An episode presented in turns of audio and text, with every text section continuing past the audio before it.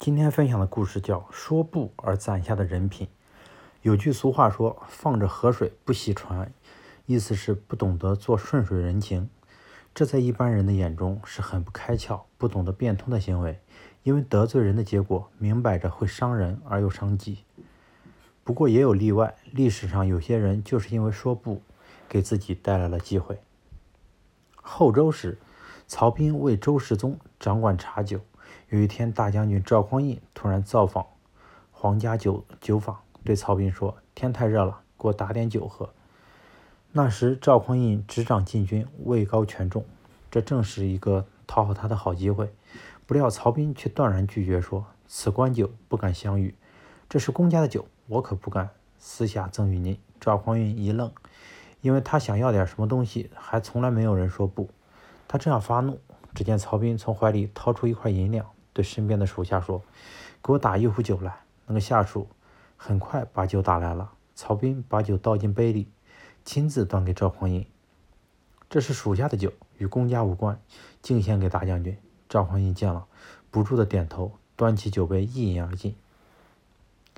窦仪与赵匡胤也曾同在后周为官。显德三年（九五六年），赵匡胤率兵攻打滁州。周世宗柴荣命令礼部侍郎窦仪将官府里面的全钱财全部抄收登记。过了几天，赵匡胤亲自命令去取库里收藏的绢帛，想献给部下，赏赐给部下。窦仪拒绝说：“您刚攻克滁州时，就是把府嗯，就是把府库里所有的东西都拿走，谁敢说什么呢？但既然已经全部。”记录没收了，就是公家的东西，没有皇帝的诏书，我就不能给你。虽然吃了闭门羹，但赵匡胤对窦仪极为赞赏，称他操守很严。后来赵匡胤成了大宋朝的开国皇帝，当初曾经拒绝他的曹彬和窦仪，都成了他眼中放心的重臣。平灭南唐，文质彬彬的曹彬被任命为大元帅，别人不服，赵匡胤说。世宗时期的官员不欺君的只有曹彬一人而已。立有大功的宰相赵普屡有违法，赵匡胤第一个想到接替他的人就是窦仪，只是窦仪借故推脱掉了。后来窦仪英年早早逝，赵匡胤悲伤不已，一再说：“天何夺我窦仪之之素也？上天为什么这么快的就把我的窦仪夺走了呀？”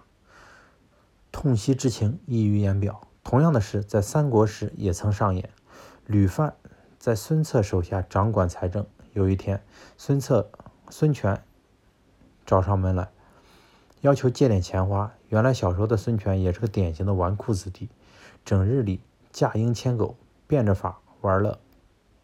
零花钱入不敷出，有人就给他出了个主意，说为什么不去找管财政的大臣借点钱花？你是谁啊？那些人恐怕做梦都想找机会巴结你呢。只要你一开口，他们马上就会把大把的金银孝敬给你。孙权一听也对，立马直奔财政部。听了孙权的来意，吕范深施一礼，说：“钱是有的，你要花也是可以的，但必须按流程来。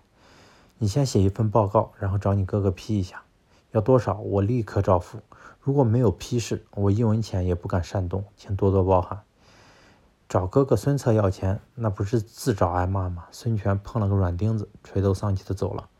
过了两年，孙策有呃，孙策有意锻炼孙权，让他代理杨县长。有了权，花钱自然也方便了许多。不改不改纨绔习性的他，不免经常公款私用。不料有一天，孙策突然命令对所有官员的。经费开支进行合计审查，孙权急了一脑门汗。好在担任公曹的公担任公曹心腹的周谷心眼灵活，办法多，夜以继日的赶做假账，居然顺利蒙混蒙混过关，使孙权躲过了一场责罚。孙权很满意，拍着周谷的肩膀说：“以后我掌权，你还替我管钱。”周谷连声道谢。等到孙权成了吴国的国君，再让谁成为财政部长时，他有了新的感受。那个曾拒绝自己固执的吕范，更让自己感觉到忠诚和信任。而曾经表现的忠心耿耿，甚至不惜造假的周谷，却让自己是如此的不放心。结果，周谷遭到遭到辞退，吕范得到重用。一个人只有勇于对自己负责，才能让人信任，使人放心，别人才敢让你对别人负责。敢于对原则问题说不，累积的是信用，攒下的是人品。